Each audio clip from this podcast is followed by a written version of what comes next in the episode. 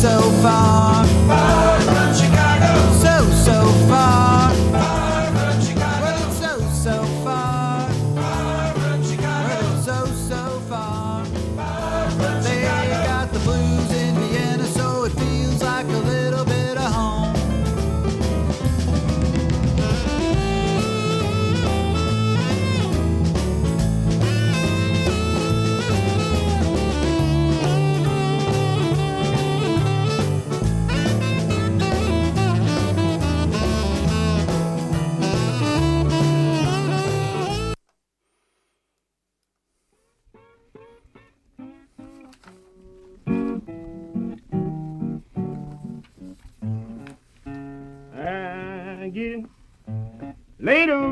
Child. I feel Hey, everybody, this is Danny like Chicago.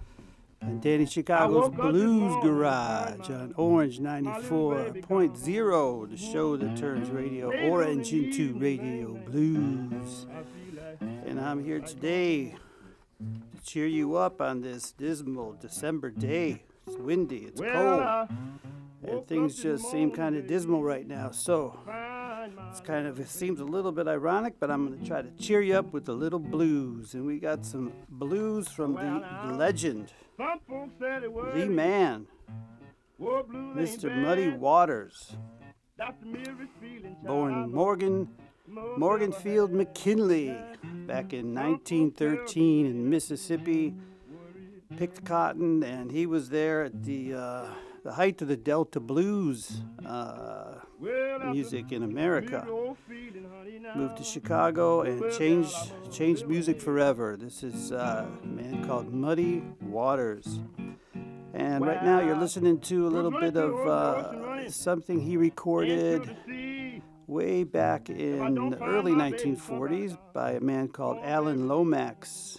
Alan Lomax is a guy that kind of traveled around the uh, southern part of the states doing what they called field recordings, which are um, they were just going around and trying to capture and record the music of the Delta before it disappeared. And one of the people he ran into was Mr. Muddy Waters. And this one is actually called Country Blues, give you kind of a feel of Muddy Waters was doing back before he discovered electricity, the electric guitar. This is called Country Blues. And I'm actually going to start from the beginning because it just feels so good.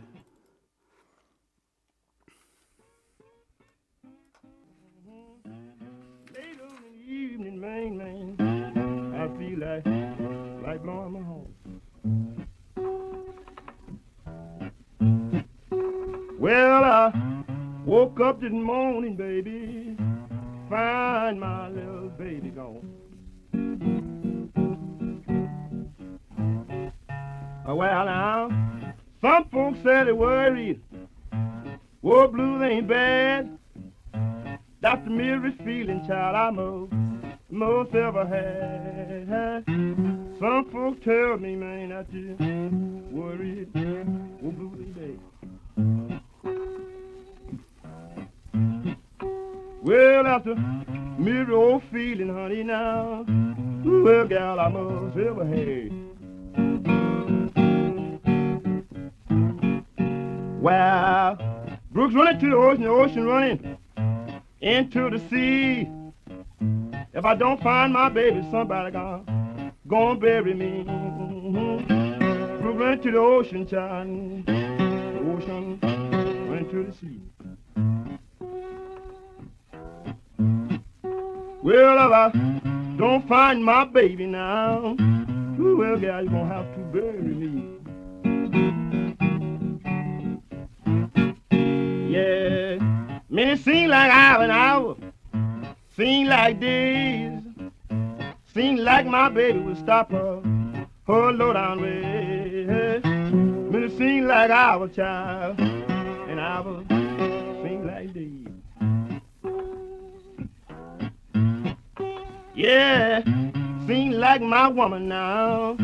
Well, gal, she might stop a low down way. Well, I that thing, man.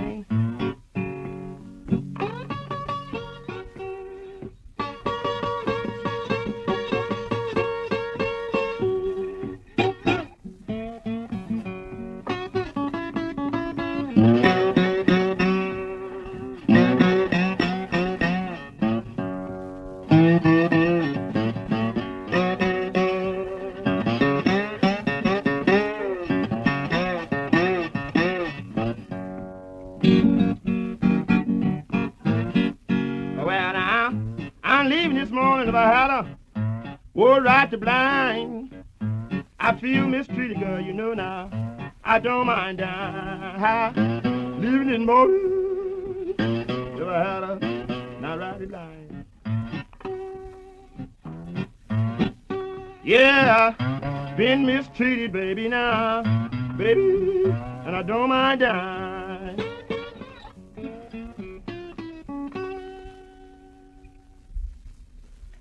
All right, that was Country Blues by Mr. Muddy Waters, recorded back in 1941, I believe, by a guy named Alan Lomax, going through the South collecting uh, recordings of music that they knew was going to be disappearing, and they wanted to get it um, recorded before it disappeared. And he just accidentally happened to hear about this guy named Muddy Waters, and he went over to uh, to talk to him. He recorded him, and the rest is history. Mr. Muddy Waters became one of the, the most influential uh, blues guitarists, singers of the whole 60s, 70s, and his legacy goes on and on and on. But uh, yeah, Muddy Waters, probably the first thing you want to ask, where does he get the name Muddy Waters? How did he even get that name? Well, uh, the story goes that his grandmother, who raised him because his mother died shortly after after he was born. His grandmother raised him uh, down in a place called Deer Creek, and he would go out playing every day. And sure enough, he'd come home just as muddy as you can imagine. And so his his grandmother, Miss Della Grant, she started calling him Muddy, and that became his became his name. That was his nickname, Mister. He was just Muddy. And at one point, he decided to change it to Muddy Water. And then finally, he settled on Muddy Waters. So, Muddy Waters, again, has had so much influence on so many people, so many musicians. It's just hard to even to even begin to explain how much influence he's had.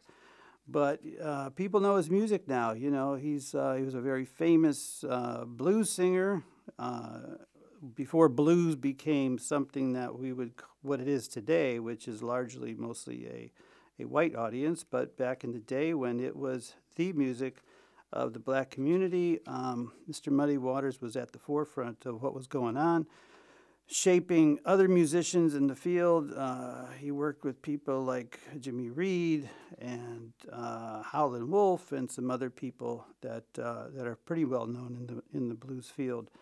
But anyway, he's got a lot of uh, great music, and one of my favorites uh, that I just can't resist playing is the one called Got My Mojo Working, Mr. Muddy Waters.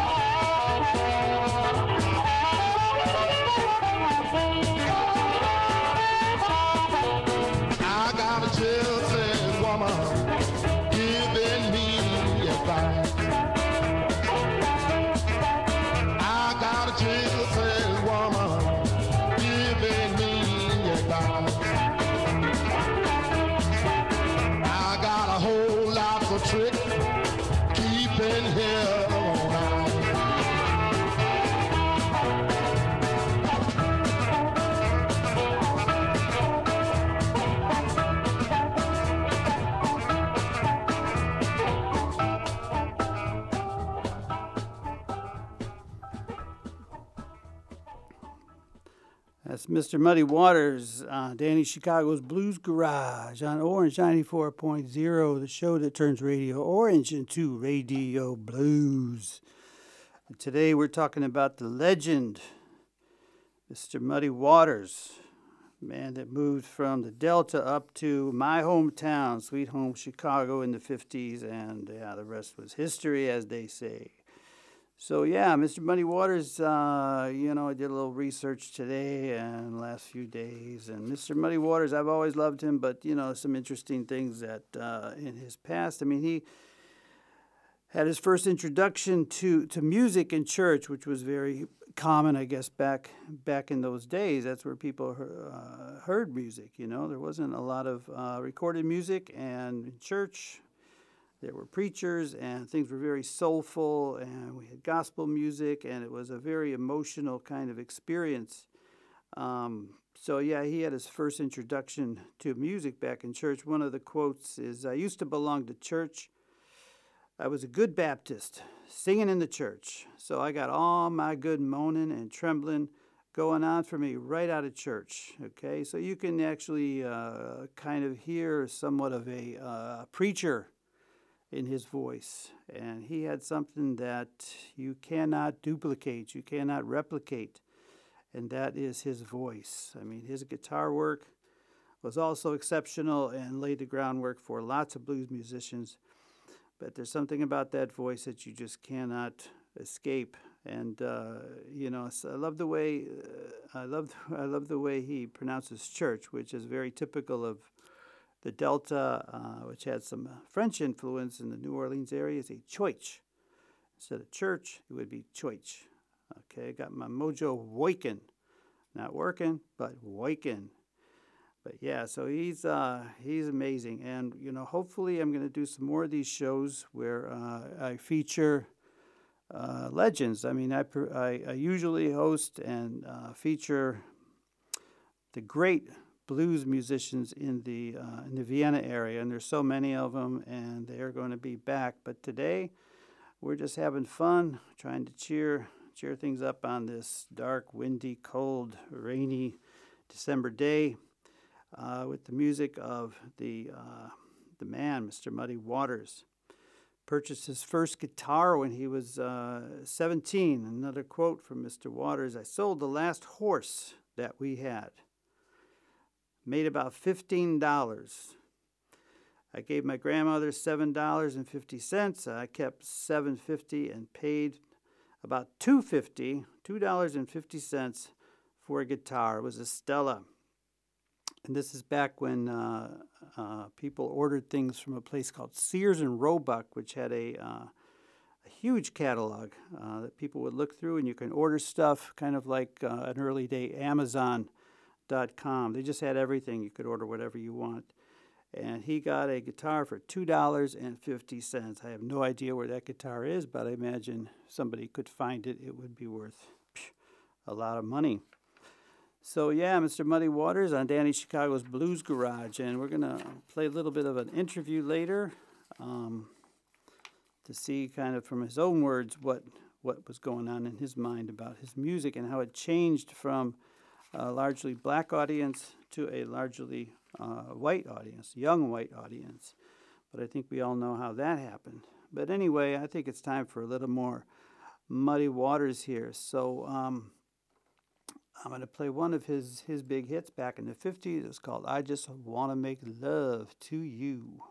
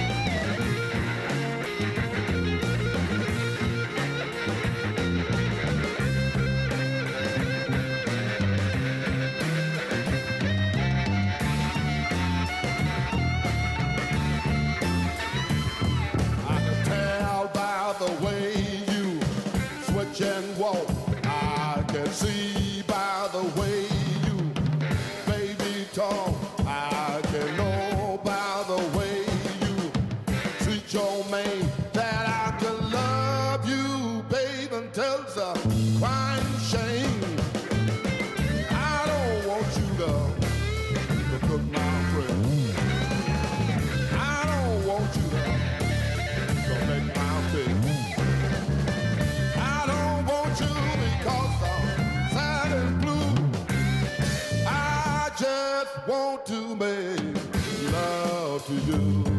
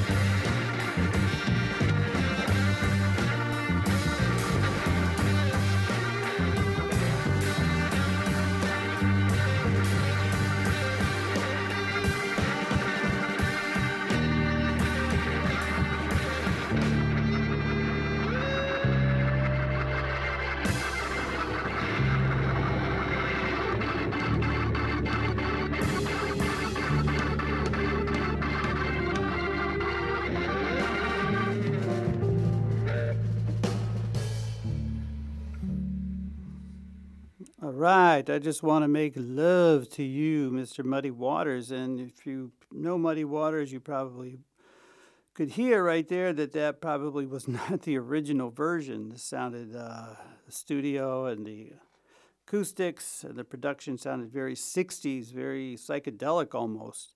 That's because he recorded uh, well into the 60s and 70s um, with lots of different musicians. And this one happened to be one that was called Electric Mud. And you could hear that, that guitar with the effects, a little feedback.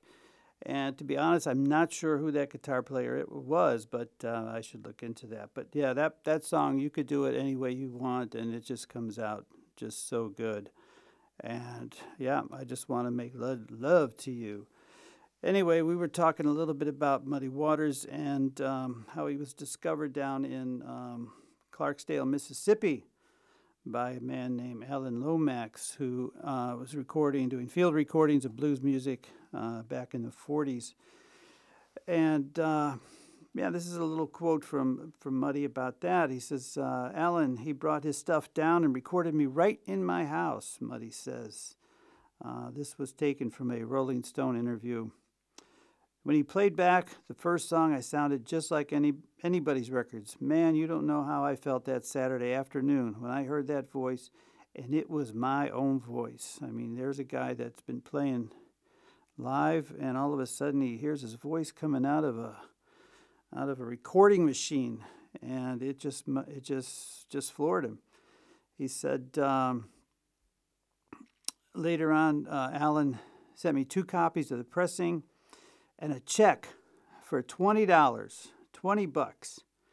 And he carried that record up to the corner. He put it in the jukebox uh, in the corner uh, bar, saloon, or whatever you call it back then. And he just played it and played it. And he says, "Man, I can do it. I can do it." It gave him a lot of confidence, and it pushed him on to um, to move on in his career, and eventually ending up in the Chicago area and doing all kinds of stuff. But um, that recording was actually those recordings were, were actually released on something called Down on Stovall's Plantation. Uh, Stovall's Plantation is the place where Muddy Waters uh, lived and actually picked cotton. So, um, so this man has paid his dues. So anyway, maybe later we'll play another version of "I Just Want to Make Love to You," but uh, right now maybe we'll play something called "Ooh." How about uh, "Ooh"? I'm gonna save Mannish Boy" for later. Anyway, how about a little something called "Ramblin'"? And this was also a plantation recording.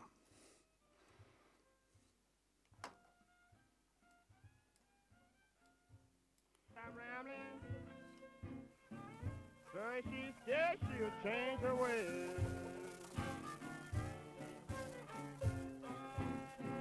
Well, I ain't unused to you rambling.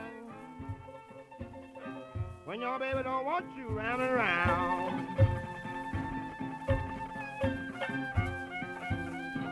Yeah, and I ain't unused to you rambling. When your baby don't want you rambling around.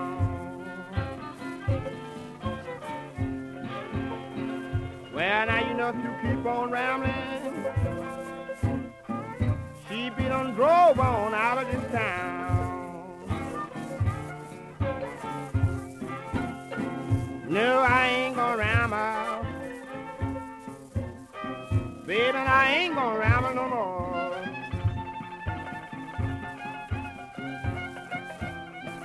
Yeah, now I ain't gonna ramble.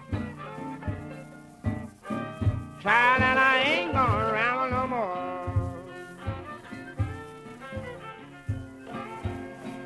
Well, you know, if I keep on a rambling, I be drifting from door to door. That thing going. Stay a long time.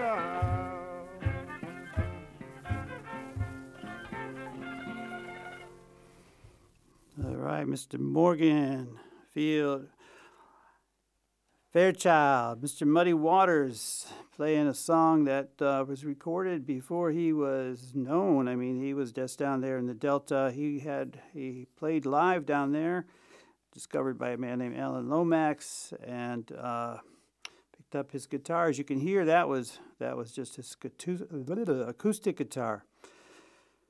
So yeah, so Muddy, uh, he had ambition. He had uh, he got a, uh, a lot of confidence from Alan recording him and hearing himself on record, and he decided to move up to a place called Chicago, Illinois, which at that time there was a large uh, migration of uh, black people from the South coming up. There were jobs. It was um, a time that they could get away and they could try to improve their lives. Muddy went up there with a guitar strapped on his back, and he he had um, he had ambitions to make it in the music industry. So he got up there, and um, his uncle, I think his uncle bought him an electric guitar. This was something very, very new um, for the blues. And he started to play. He became very well known, very famous in the Chicago area, especially after he had a couple of hits on, uh, on the radio stations up there, one that we're going to play very soon.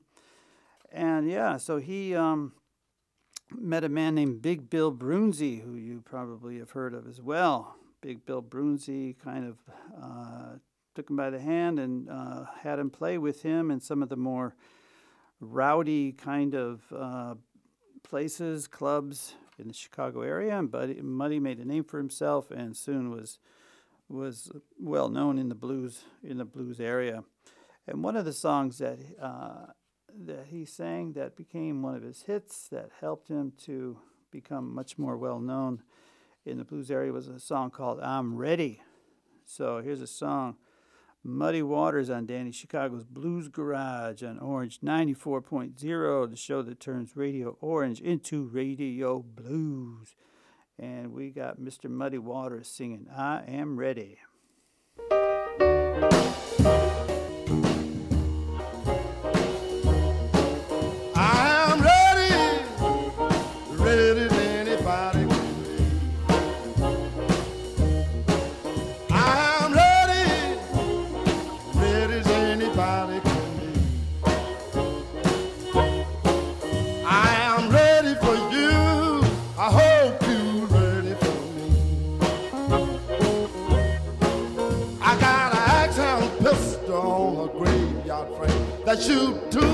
Tombstone bullets when balls and chain. I'm drinking TNT, I'm smoking down a mine. I hope some screwball start a fight.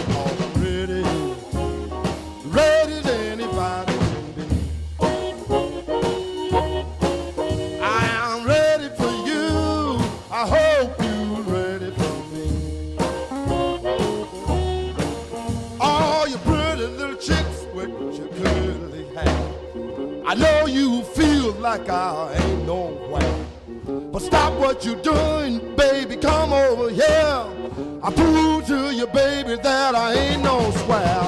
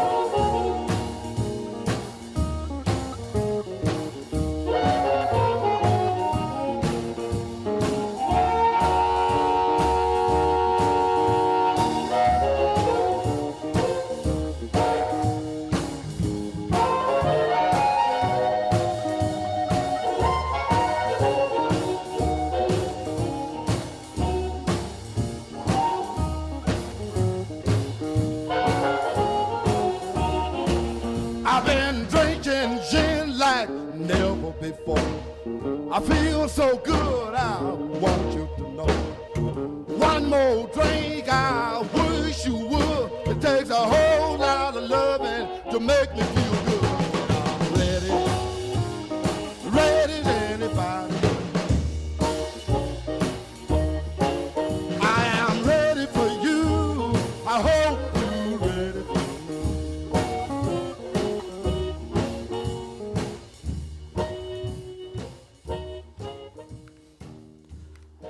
Muddy Waters singing I Am Ready for You and I Am Hope You're Ready for Me. Yeah, Mr. Muddy Waters, the legend, the guy that inspired people anywhere from ACDC, Eric Clapton, Bob Dylan, the Beatles. I mean, uh, Van Morrison. Um, the Beatles mentioned him in his their song um, "Come Together." I'll let you figure out where. Muddy Water, yeah. Muddy Waters. Anyway, yeah, Muddy Waters came up uh, to Chicago to make it big, and he did. He did by every every stretch of the imagination. Mr. Mr. Muddy Waters, he hooked up with a guy named Big Bill Broonzy, and he uh, got to know the Chess Brothers. Um, and a lot of you that know a lot about blues, you know that uh, Chess Records was a was a place where uh, classic blues was uh, was recorded. It was on South Michigan Avenue, not actually not far from where I went to, to school and uh, I think it's still there. I think it's just more of a sort of a tourist site now. But yeah, the Chess Chess Brothers uh, recorded "Muddy Waters," but kind of under the umbrella of Big Bill Broonzy. But then uh, they said, you know, Muddy, you're good, but we're gonna we're gonna provide you with uh, with uh, our own backing band, and they gave him a, a, backing band to record and to play with, and they were fantastic. But uh, you know, Muddy wanted his people to be playing on his records. So in 1953, the Chess Brothers said, Yeah, okay, we're going to let you have your own band. And he put together, or he already put together, uh, what is now considered a legendary blues band, Little Walter Jacobs on harmonica, uh, which you can see on many of the YouTube videos out there. Uh, guy that you might know, I mean, Jimmy Rogers on guitar. Okay, Jimmy Rogers, also a legend in his own right. Uh, Elgin Evans on drums, and another guy that went to make it uh, big on his own, Mr. Otis Spann on piano. And these are guys that were playing in the Chicago area at some of the great blues clubs down there. And they recorded classics. I mean, they recorded uh, Hoochie Coochie Man. They recorded I Just Want to Make Love to You. They recorded I'm Ready. And they even worked with a bassist uh, for writing some of these songs. Another guy that also became a legend, Mr. Willie Willie Dixon, who was also a, a songwriter in in the blues. So yeah, a lot of a lot of good stuff going on at that time, and you know, it's just uh, it's one of those things you wish you could go back and and just be there when all that was happening. Uh, so much going on, and then later we'll talk about later is how he went into um, how, how he became an international star, and that's when he started touring in uh, London and was discovered by a um, group of, uh, you know, rockers down there. Some guys by the name of Mick Jagger, Brian Jones, um, Jimmy Page, and some names that uh, I'm sure you've you've heard that all just heard these records and just said, "Okay, man, this is it. This is what I want to do." And it took blues, uh, blues took blues into a whole nother uh, dimension, a whole nother universe. So yeah, so the one of the songs that they they recorded was um, back in the '50s with this classic legendary band was a song that I'm sure you all know, and that's called um, Hoochie Coochie Man. So I'm going to do a little bit of Hoochie Coochie Man for you here. Only this one is a little bit different.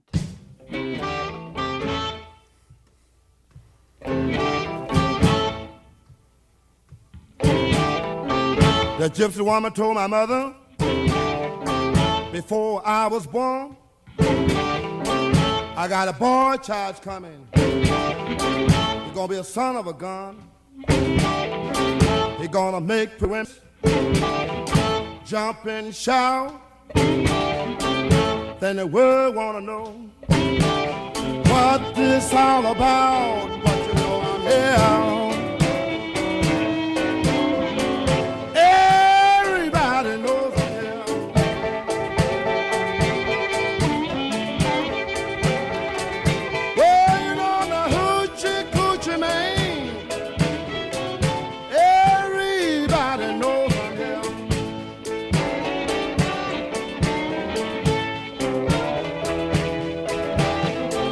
I got a black cat bone.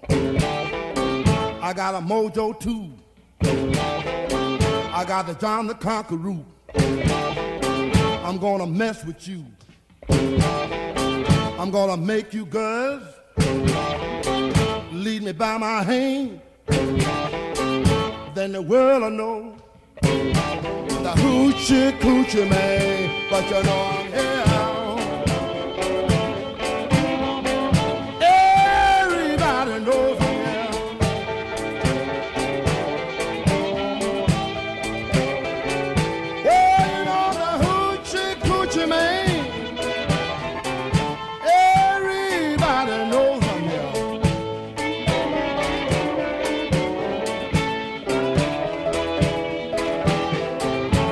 The seven hours, on the seven day, on the seven month, the seven doctors say he was born for good luck. And that you see, I got seven hundred dollars. Don't you mess with me, but you know, yeah.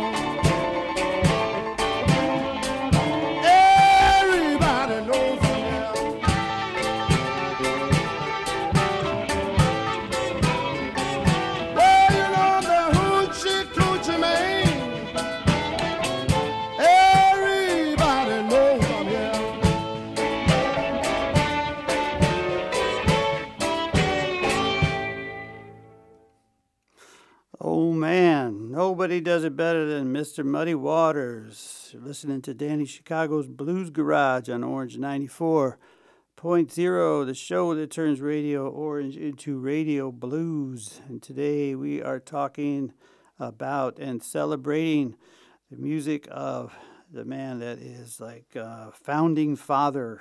I mean, he's like the George Washington of the blues, and that is Mr. Muddy Waters. Uh, yeah, we're talking about how Muddy Waters came up from the uh, the Delta area with his acoustic guitar. Wanted to make it big. Went to a place called Chicago. Heard about some people. He met some people. He became famous. Had a few hits, and uh, he just went on to become just uh, world famous. I mean, that's just the way it is. But um, yeah, the, one of the turning points was uh, when he uh, toured in England in 1958. He went over there, and people in, in, in England were used to uh, Delta blues, acoustic blues, uh, plantation blues, and all that. And all of a sudden, they were hearing somebody that was playing through an electric guitar, and it was just uh, it was shocking. You know, almost as shocking as uh, you think about uh, Bob Dylan going acoustic. But anyway, it was he was he was received well.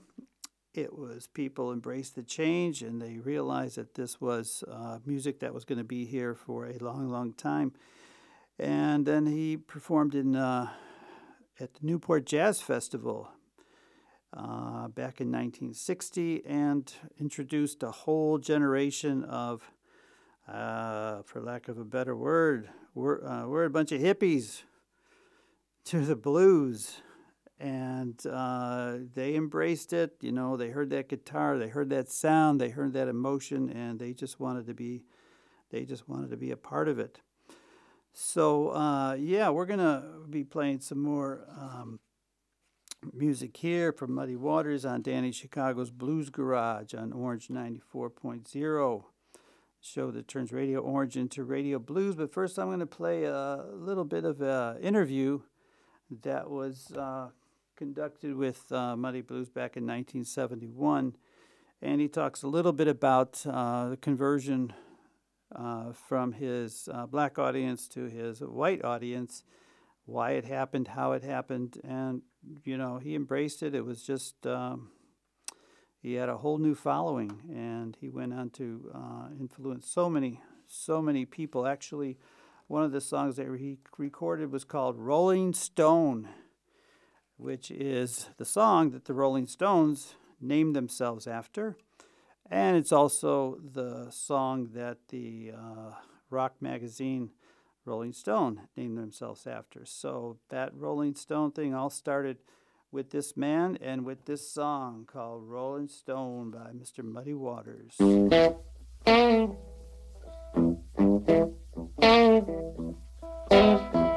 Well, I I was a catfish swimming in a deep blue sea. I would have all you good-looking women fishing, fishing after me, showing up after me, showing up after me. Oh Lord,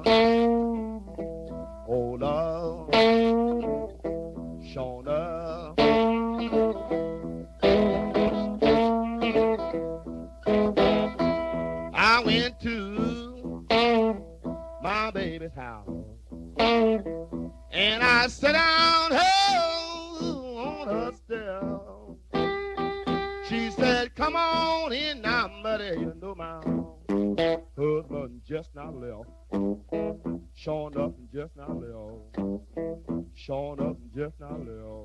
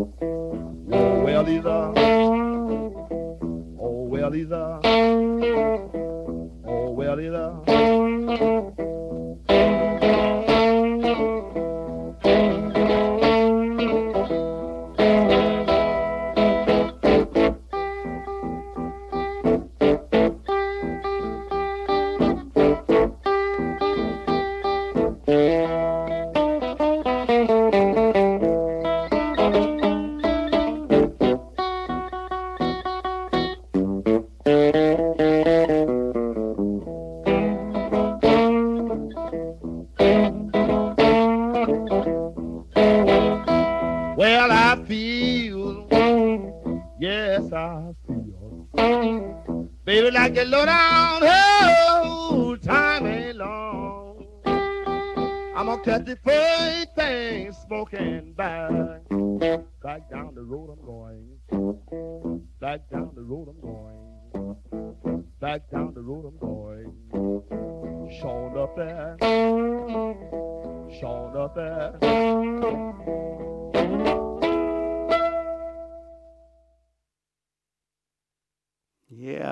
Muddy Waters singing the classic Rolling Stone song that he wrote, played, and recorded and uh, influenced a whole generation.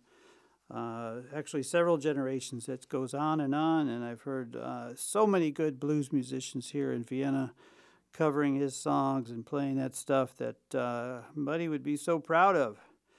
But Muddy would be the first one to tell you that white boys just don't play the blues the way he does. He was not very uh, shy about saying that. Uh, he was uh, he said that people can imitate his guitar, imitate his songs, but he was very proud of the fact that his voice, his um, his feel could not be could not be duplicated, and I think that's true just about of uh, every great musician. But um, as I said before, I was going to play a little bit of an interview uh, with Muddy that he explains a little bit of that, uh, what I'm talking about. So this was recorded uh, in 1971.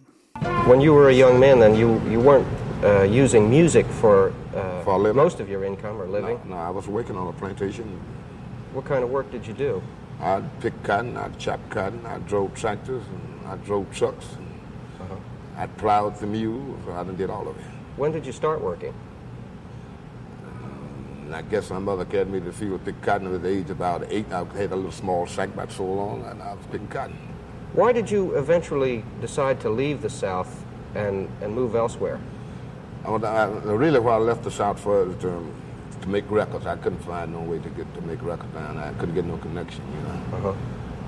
So um, everybody that asked about it, well, they about to give me a story, you know. So I said, well, I'm going to Chicago. I first went to St. Louis, you know. Stayed there a while, and I went back down. And, and then I, in 43, I, went, I came to Chicago, and my connection began there. Well, now, did you encounter any kind of uh, resistance on the part of people in Chicago towards the kind of music you were playing? That down home style of music? Well, I got laughed at a lot, and, but finally I got a record on the market and, and s- start to feel into the field bigger and bigger. How was it that you came to make those records? Know, uh, when I'm playing for the white kids. Uh-huh.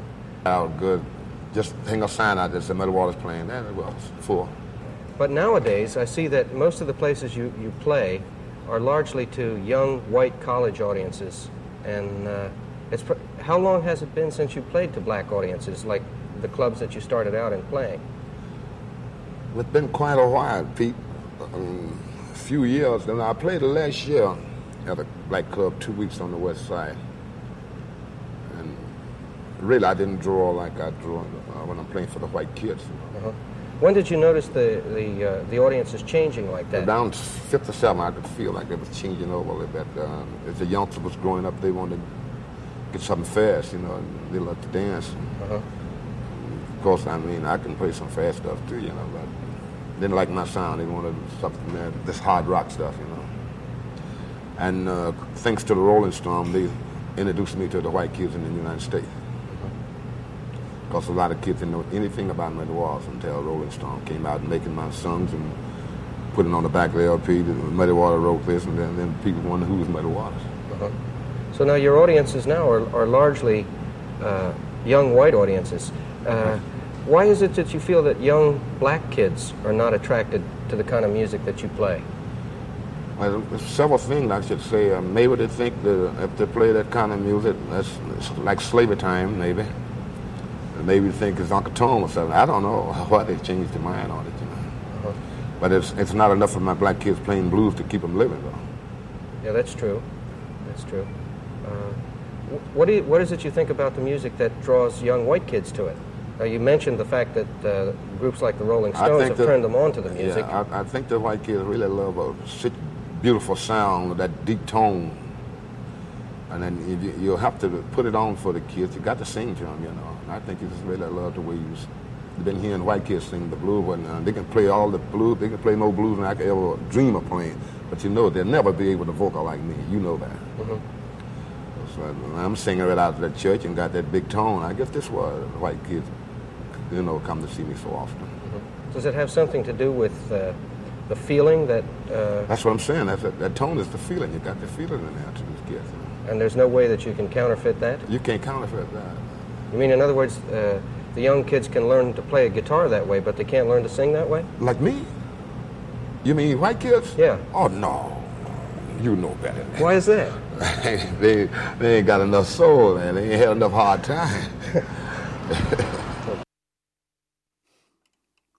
Yeah, that's Muddy Waters talking about uh, you know his take on things. He you know he started out with just you know the blues and a largely black audience, discovered by uh, probably largely by the uh, audience and musicians in England, who then created the blues revival, which then came back to America and turned into uh, something of its own, uh, recorded by lots and lots of. Um, blues slash rock musicians, one of them being um, Eric Clapton, who uh, recorded a lot of his songs. Actually, he was best man at his uh, at his uh, wedding. I believe it was in the '70s, and became very, very good friends. But there was one song they played on the, I think, the first Cream album that was called, um, what was it called? Um, Rolling and Tumbling. That was that's what it was. But yeah, we're gonna we're to play a little bit more. We don't have a whole lot of time left, but uh, you're listening to Danny Chicago's Blues Garage here on Orange 94.0, the show that turns Radio Orange into Radio Blues. And one song I have for you is a song that uh, was recorded actually in 68. Um, this is at the height of the blues rock revival, Eric Clapton, Cream, and uh, there was a group that was put together called the Super Super Blues Group. they put a super super blues band or something like that, consisting of none other than Howling Wolf, um, Bo Diddley, and Mr. Muddy Waters. And uh, I'm going to play a song from that album. And uh, it wasn't really received very well, but I think the coolest thing about it is to listen to the banter uh, of these three guys talking to each other during the song. And this is called "Ooh Baby." You're going to hear something a little more 60ish, kind of almost soul R&B kind of thing but uh, listening to them talk and banter is, is really kind of cool. So, ooh, baby, we're talking about uh, Muddy Waters, Howlin' Wolf, and Bo Diddley.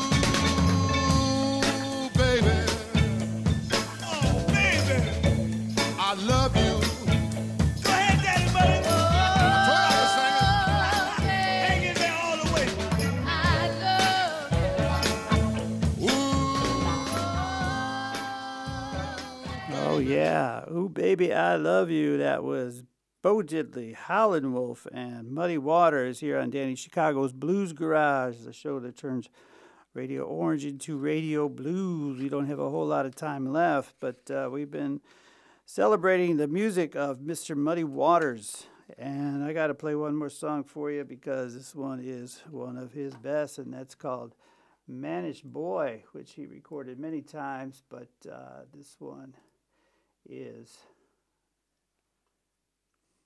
the best.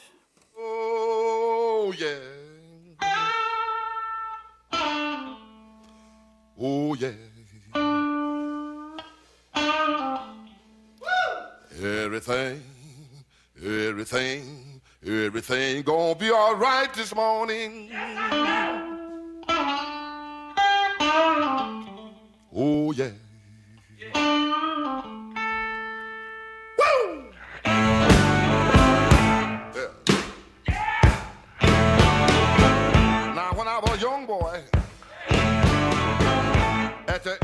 Age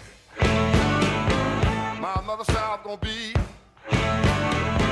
the greatest man alive. But now I'm a man, way past 21. I want you to believe me, baby. I have lots of fun. I'm a man.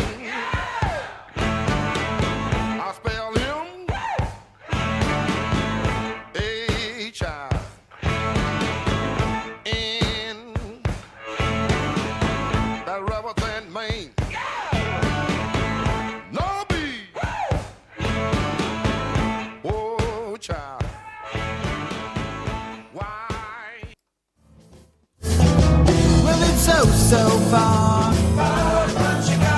So, so far. Well, it's so, so far. Well, it's so, so far. They got the blues in Vienna, so it feels like a little bit of home. Hey, thanks for listening to the Chicago's Blues Garage. You've been listening to Danny Chicago's Blues Garage on Orange 94.0. Tune in next time for more good music and good people.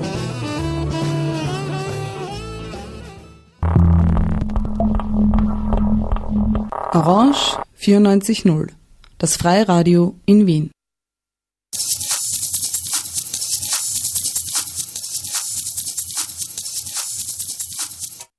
Pozdrav svima u Beču koji slušaju Momentum Radio Show. Ja sam Remi iz grupe Elemental. Ćao! Literaturfenster Österreich. Hallo und herzlich willkommen bei Frequenz Leitwolf. Herzlich willkommen hier im Literarischen Café. Herzlich willkommen zu einer neuen Ausgabe der Sendung Wake Up. Danny Chicago's Blues Garage. O94 Musikspezial. Gegenargumente. Willkommen beim Tierrechtsradio. Willkommen bei Update Wien. Schönen guten Abend bei Radio Space Curiosity. Guten Morgen, Sie hören VH Sunrise. Happy good afternoon, the Space Specials. Orange 94.0. Mach mit, schalt dich ein. Fettige Rauchbude, festrülpsende Besoffene, fertige Rockballade, fördert romantische Belletristik. Flauschiges Riesenbett, farbiges Rosenbeet, frisiertes Röstbrot. Freier Radiobeitrag. Zuhören, gerne hören, beitragen. Nähere Info unter www.o94.at slash frb.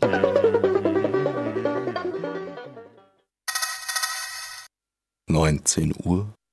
Frequenz Leitwolf. Die Literatursendung. 20 Uhr. Radio Positiv. 21 Uhr. Blind Date, das Multiformat-Magazin mit und von David Jedermann mit der besten Musik der Stadt und der Welt. 22 Uhr. Ein musikulinarischer Streifzug durch den Wiener Untergrund. Radio Meidling International. 8 Uhr. Poli Sunrise. 9 Uhr. Radio Africa International. 10 Uhr. الأغاب موغن الصباح العربي كل يوم جمعة من الساعة العاشرة إلى حدود الساعة الحادية عشر أغاب موزيك Neuigkeiten exklusiv im Radio Orange 94.0